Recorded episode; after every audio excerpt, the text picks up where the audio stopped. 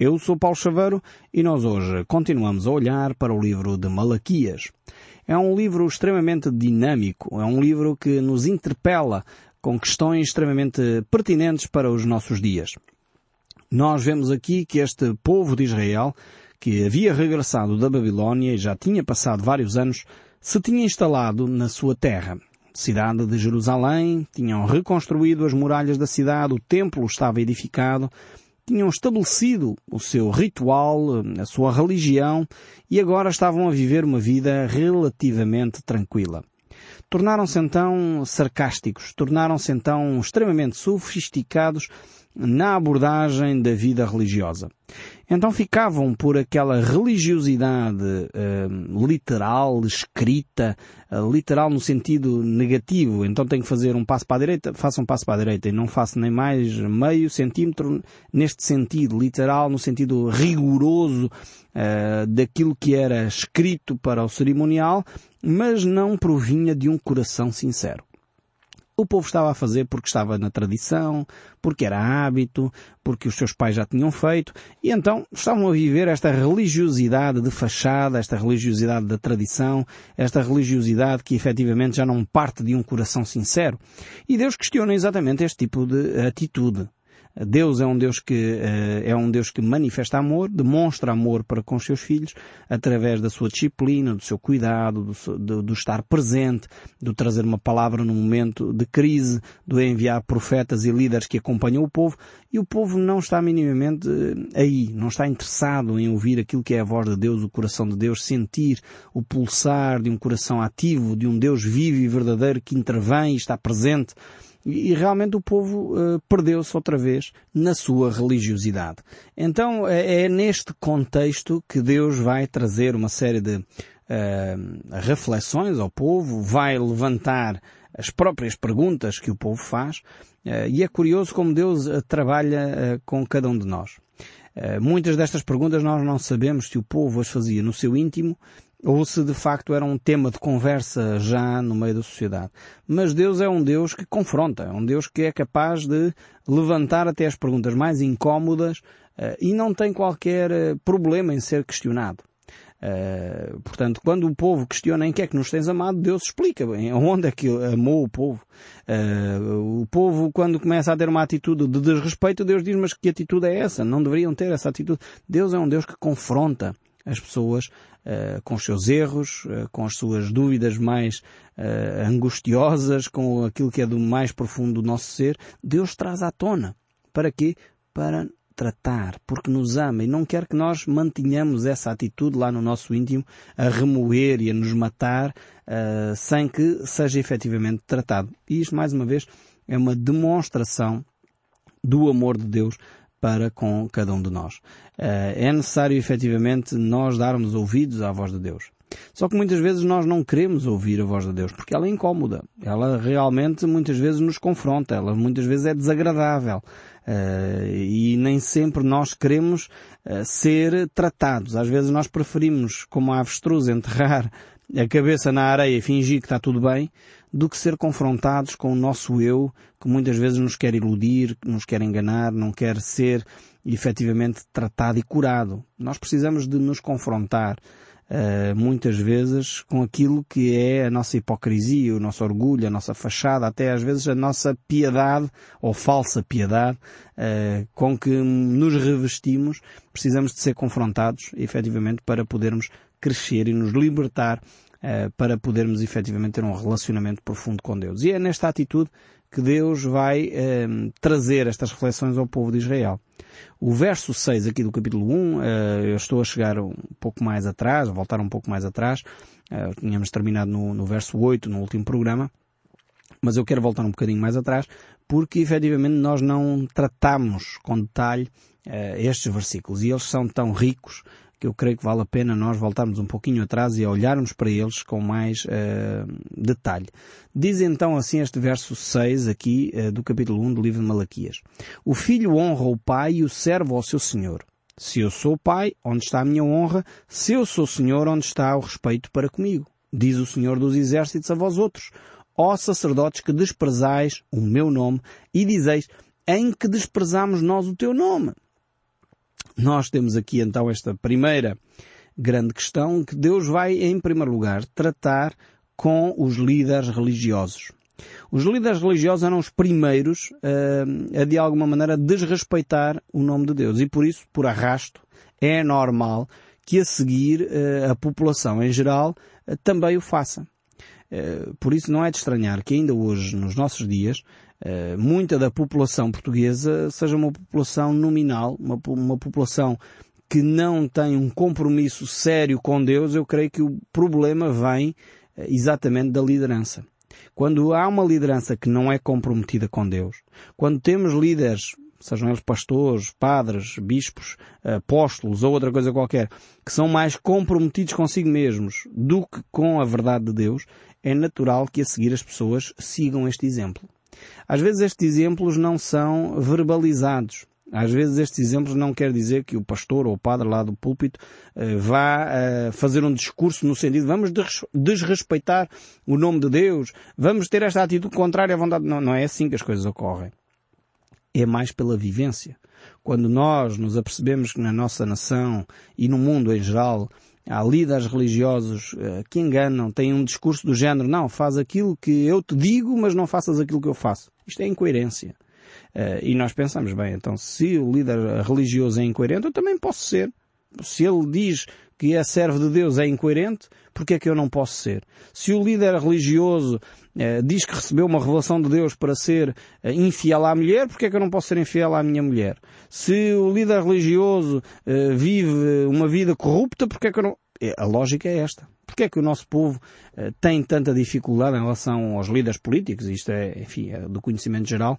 Quando as pessoas dizem, não, então, mas uh, se os políticos têm esta atitude, aquela atitude e aquela outra, são indiciados em processos uh, alguns líderes políticos e não, não acontece nada, porquê é que eu não posso também fugir ao fisco e porquê é que eu não posso ter esta... Porque o exemplo vem de cima. Muitas vezes não é que os líderes religiosos e políticos da nação andem a dizer não, têm que fugir ao fisco. Não, mas as atitudes que eles têm as atitudes que depois se tornam conhecidas uh, publicamente nos jornais e no dia a dia levam com que as pessoas tirem as suas ilações, levam com que as pessoas percebam a falta uh, de coerência e digam não, se estas pessoas fazem assim, nós também podemos fazer. E era o que estava a acontecer aqui ao povo de Israel. Os sacerdotes uh, desrespeitavam a Deus e ainda perguntavam em que é que nós temos desrespeitado o teu nome? E Deus vai dizer. Se eles perguntam, o perigo é nós perguntarmos.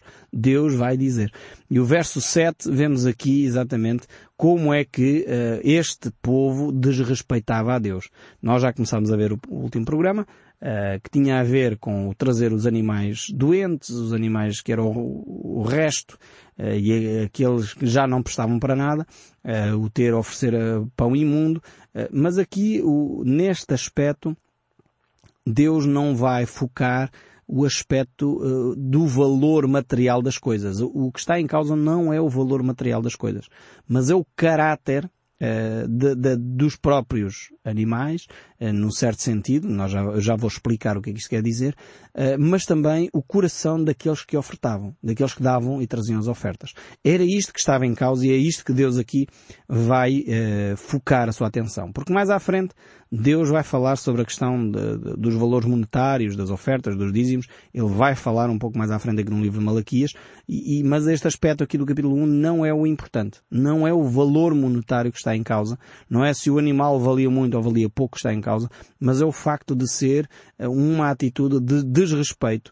Eh, e a atitude do povo era, bem, como um animal para todos os efeitos vai morrer, então olha, leva-se lá para a igreja como eh, eu tenho aqui estas coisas que eu já não preciso para nada, isto ia para o lixo, então ofereço, ofereço à igreja. E muitas vezes esta é a atitude, é uma atitude de desrespeito. É como se estivéssemos a pensar que a igreja no fundo é um grande caixote de lixo, uh, e neste caso aqui o povo uh, de Israel, o templo era um grande caixote de lixo, onde se levava tudo aquilo que já não prestava, e ao, ao fim, enfim, oferecia-se ao Senhor como se fosse assim uma, uma atitude piedosa, mas na realidade era uma atitude de desrespeito, de desconsideração para com Deus. E é o que diz o verso 7 e o verso 8 aqui do primeiro capítulo de Malaquias. Diz assim, ofereceis sobre o meu altar pão imundo e ainda perguntais em que havemos profanado? Nisto que pensais, a mesa do Senhor é desprezível.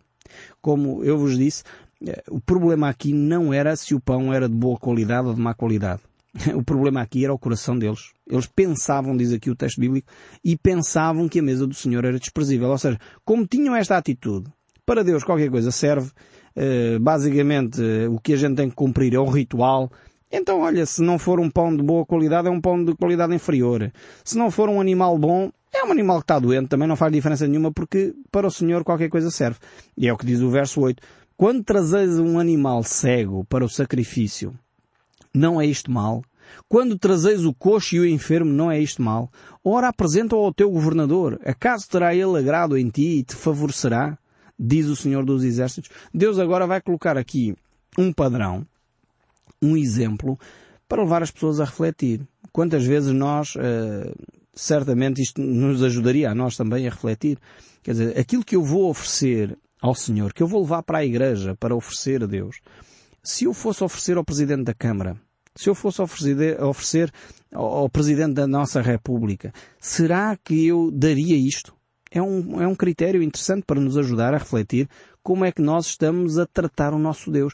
É que não tem a ver com a forma uh, com que uh, depois os sacerdotes usavam ou não usavam aquelas dádivas que estavam a ser levadas para o templo. Aliás, nós já vamos ver, uh, e já começámos a ver no verso 6, que o problema desta nação tinha a ver, em primeiro lugar, com os sacerdotes. Mas Deus está a querer primeiro tratar o coração do povo mais do que a atitude dos sacerdotes em si, Deus está a querer tratar, em primeiro lugar, o coração uh, deste povo. O problema em si, e hoje em dia muitas pessoas fazem isso, têm coisas em casa, ainda boas, uh, e levam para a igreja para que possam ser usadas uh, para oferecer aos pobres, para oferecer a pessoas mais carenciadas. E o problema não está nas coisas em segunda mão, em oferecermos coisas em segunda mão à igreja. O problema não é esse. O problema é com que atitude nós o fazemos temos esta atitude de que para o Senhor qualquer coisa serve ou efetivamente queremos dar o nosso melhor a Deus. Ah, alguém disse um dia que se nós tivéssemos esta atitude, e o exemplo que Deus dá aqui ah, sobre os governadores é muito interessante, ah, será que nós somos capazes de dar a Deus mais do que aquilo que damos em impostos ao Estado? Porque no fundo a reflexão é esta. Se eu dou ao Estado X valor, o que é que eu estou a dar a Deus? Estou a dar a Deus pelo menos igual? Estou a valorizar a minha relação com Deus da mesma maneira? E percebam que, mais uma vez, a questão aqui não é a quantidade, não é o valor monetário que está em causa, mas o coração da pessoa. Por isso, Deus levanta e suscita esta questão de que, se vocês fizerem para com uma pessoa que vocês têm em consideração, será que teriam a mesma atitude? Esta atitude de trazer qualquer coisa diante de Deus, porque a atitude que o povo tinha era assim, bem, eu tenho lá um animal em casa, para todos os efeitos ele já está com uma grande moléstia, está cego, está coxo, já não serve para nada, para vender aquilo não rende nada, basicamente ele daqui a uma semana vai morrer, olha, então leve lá para o templo, já que eu tenho que fazer o meu cumprimento religioso, leve lá para o templo e entregue lá aquilo no templo e pronto, e fica feito o meu, o meu dever, está, está cumprido o meu dever. Quantas pessoas têm esta atitude? Eu lembro-me às vezes de algumas conversas que eu tenho com pessoas que encontro, cruzo na rua ou conversamos um pouco sobre, sobre vida espiritual e as pessoas dizem, não, não, mas ó, Paulo, eu cumpro o meu dever, eu vou à missa de 15 em 15 dias, ou todas as semanas, ou uma vez por, por mês, ou uma vez no ano. Depende lá do, do critério que a pessoa tem. Eh, mas é, é exatamente esta atitude aqui. Eu cumpro o meu dever. Portanto, como se, eh, levando o animal eh, todo estropiado, resolvesse o problema. Porquê é que não resolvia o problema? Porque a questão estava, eh, e eu disse ainda há pouco, no caráter, naquilo que o animal simbolizava. Este animal, quando era apresentado ao Senhor, tinha uh, um símbolo, significava alguma coisa, apontava para alguma coisa e apontava para a pessoa de Jesus Cristo, que era perfeito e veio para nos trazer o amor e a paz de Deus e a vida eterna. E como o povo não estava a perceber o que é que estes animais simbolizavam, eh, estavam a querer dizer, por outras palavras, que Jesus Cristo eh, era de facto desprezível. Jesus Cristo era insuficiente. Jesus, Jesus Cristo não era perfeito uh, no sacrifício que ele fez. Aquilo que o povo estava a fazer dizia exatamente isto. E, e por isso mesmo Deus tinha dado critérios muito claros ao povo no livro de Levítico como é que eles deveriam proceder em relação aos sacrifícios. Levítico, capítulo 22, verso 20, eu gostaria de ler para convosco, que é para termos a ideia de como é que Deus já tinha dado orientação ao povo para cuidar deste aspecto, porque apontava para a pessoa de Jesus. E por isso mesmo tinha que ser muito uh, cuidado a escolha do animal, porque ele simbolizava Uh, Jesus Cristo que era perfeito. E por isso mesmo uh, o animal deveria ter uma série de qualidades. Vejamos lá em Levítico 22, se tiver a sua Bíblia à mão, pode virar comigo para lá. Uh, capítulo 22, verso 20. Diz assim o livro de Levítico. Não ofereçam ao Deus Eterno um animal cego, ou aleijado, ou defeituoso, ou um animal que tenha úlceras, sarna ou outras doenças de pele. Um animal nessas condições não deve ser apresentado ao Eterno como oferta de alimento. Vocês poderão apresentar como oferta feita de livre e espontânea vontade um touro ou um cabrito eh, com defeito, mas não poderão apresentá-lo como oferta para pagar uma promessa.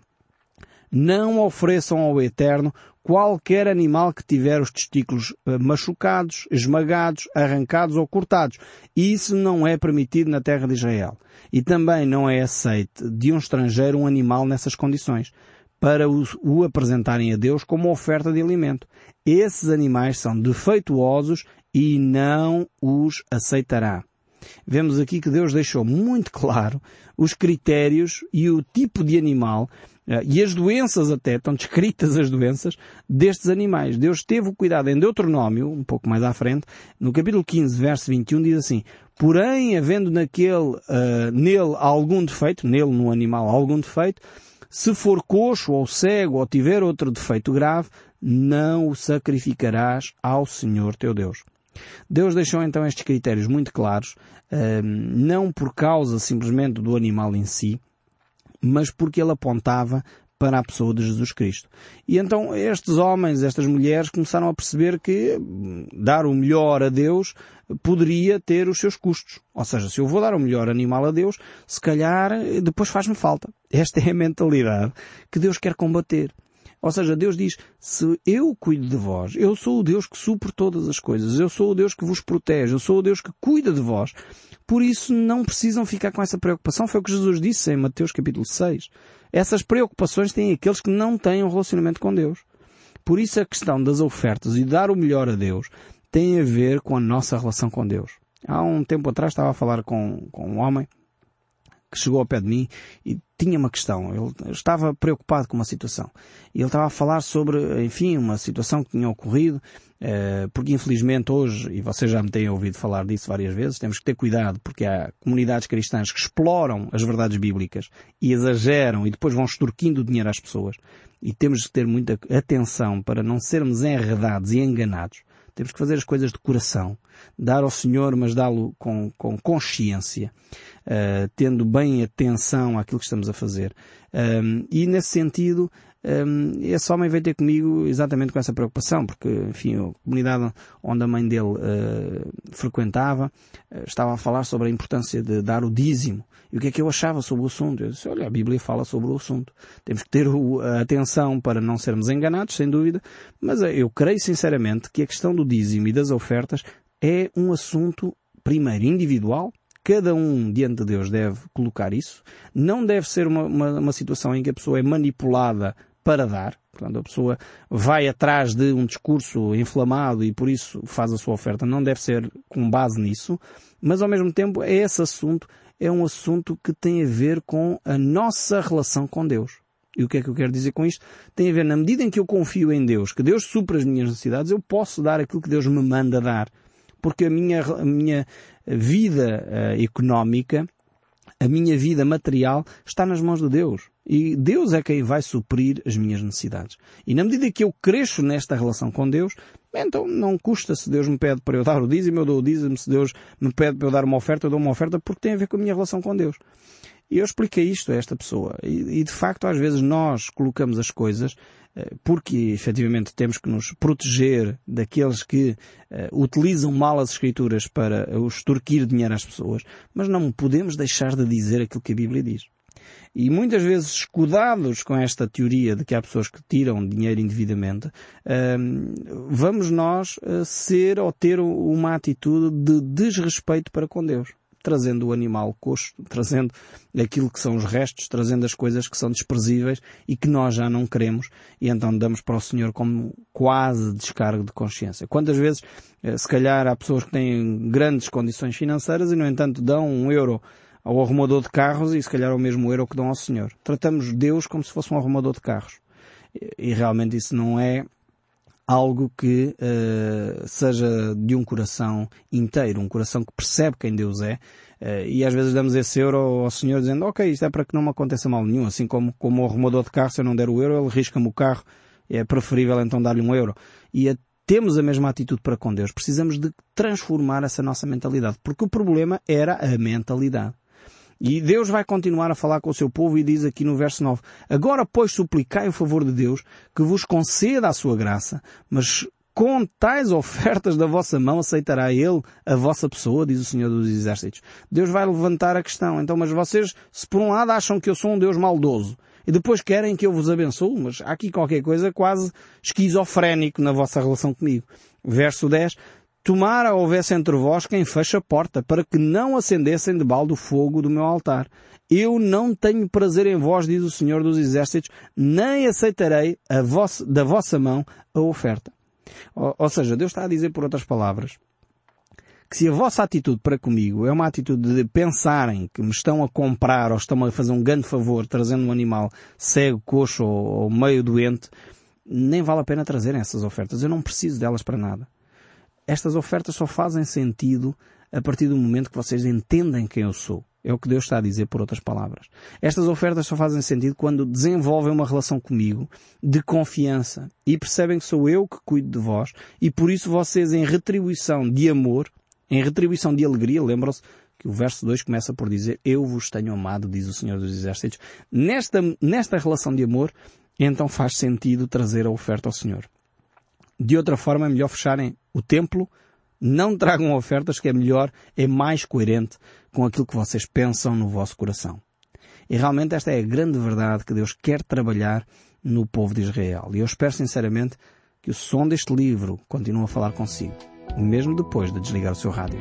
Que Deus o abençoe ricamente e no próximo programa continuaremos a refletir sobre a importância do nosso coração.